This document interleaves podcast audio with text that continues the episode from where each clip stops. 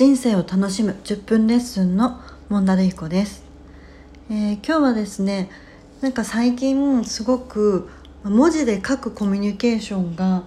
うーん大切になってるんじゃないかなっていう話をしたいなと思います。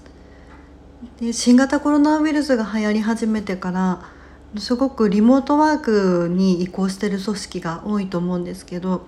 私が代表してるプラスでも2月ぐらいからですね結構かなり早い段階からあの全面的にリモートワークに切り替えてなので、えー、と2月からだから下手したらもう半年ぐらいスタッフにあのフィジカルに対面では会ってないっていう状態が続いていてでどうやってコミュニケーションしてるかっていうと、まあ、チャットワークとかそういうチャット系のツールとあとは Zoom とか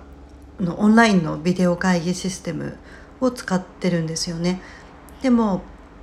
あの話し合いする時は Zoom ですけど、まあ、普段のちょっとしたやり取りとかこういうのが完了しましたとかこれとこれをやりますみたいなこととかは基本的にはチャットワークであのチャットツールでやり取りをしていて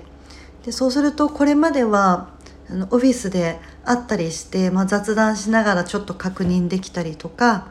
えっとまあ、オフィスにいる時もチャットワーク使ってるんですけど、まあ、チャットワークでちょっと補いきれなかった部分をあの対面で会った時に話して説明したりとかそんな感じであのコミュニケーションが発生してそれで結果的に円滑に進むみたいなところがあったと思うんですけど今ってなかなか会えないのででしかもズームしようと思ったら、まあ、ズームするっていう予定を立てないとなかなかズームができなかったりしてちょっと聞くとか雑談的になんか話するみたいな すいません、えっと、そういうことが結構減っているんですよね。でそうするとコミュニケーションのえっと、メインがやっぱりテキストになるんですよねチャットワークだったりスラックだったり何かしらで書いて表現するっていうコミュニケーションが増えてきていてでそうするとやっぱ書くことってすごい大事だなってって思ってで書くことが大事っていうのはすごい表現力が書くっていうことでの表現力がすごい大事だなと思います。で端的に言うと例えばですけど「了解です」っていう時に「了解です」「丸って書くのか「了解です」びっくりマーク一つつけるのか「了解です」点点点にするのか「了解です」びっくりマークが2つとかびっくりマークが3つあるとか？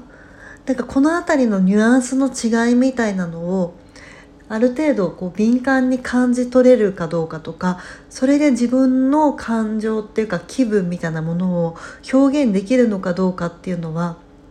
結構大事なコミュニケーションになってるんじゃないかなと思います。でそういうのができる人は結構円滑にコミュニケーションできるなと思っていて。で自分の持ってる気分とか感情みたいなものをある程度上手に文章に表現できるとかそのまますぐ出しちゃえるかどうかっていうのはあのー、今の、まあ、時代に結構求められるスキルなのかなと思います。ですごく熟考して熟考して硬い文章を書くみたいなことが求められるっていうよりはえー、っとこれちょっと今分かんなくなってきちゃいましたとかあのそれをもうスラックとかチャットワークに投げられる人の方が多分コミュニケーション能力今すごく高いっていうふうに言えるんじゃないかなと思います。でそういう微妙なニュアンスも伝えられるっていうのがすごく大事になってきてるんだろうなっていうのを考えてます。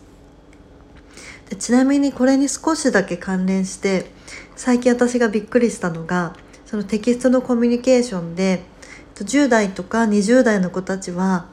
スマホに入っている赤いあのびっくりマークありますよね赤いあの字で2個びっくりマークが連なってるやつ私それたまに使うんですけどたまにというか毎日何かしらでは使ってる気がするんですけどそれなんかめちゃくちゃダサいらしいんですよ。でそれダサいってこと全然知らなくってあこれは若い子が見たらダサいと思うんだっていうのを知って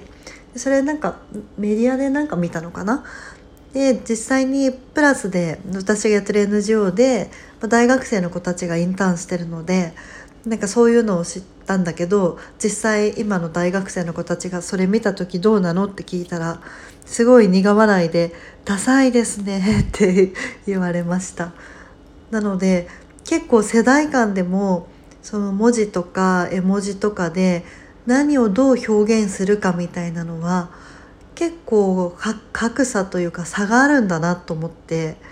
私はその赤い日本線のこう2つのびっくりマークが連なってる絵文字はなんか力強さみたいなのがあるなと思ってて例えば「分かりました赤いびっくりマーク2つ」とかだったらなんか結構力強く分かったみたいなちょっとテンションが高いみたいなそんな感じのイメージだったんですけどうんうんなんか10代の子たちは結構「えなんでこれわざわざ赤でつけてんの?」みたいななんかそんな感じらしいです。なのでテキストのコミュニケーション結構世代間での違いもあるのかななんて思ったりします。えー、ということで今日はなんか雑談的な感じなんですけど最近考えてるテキストでのコミュニケーションの大切さとその世代間の違いみたいなことを話してみました。えー、人生を楽しむ10分レッスンの恩田瑠衣子でした。それではまた。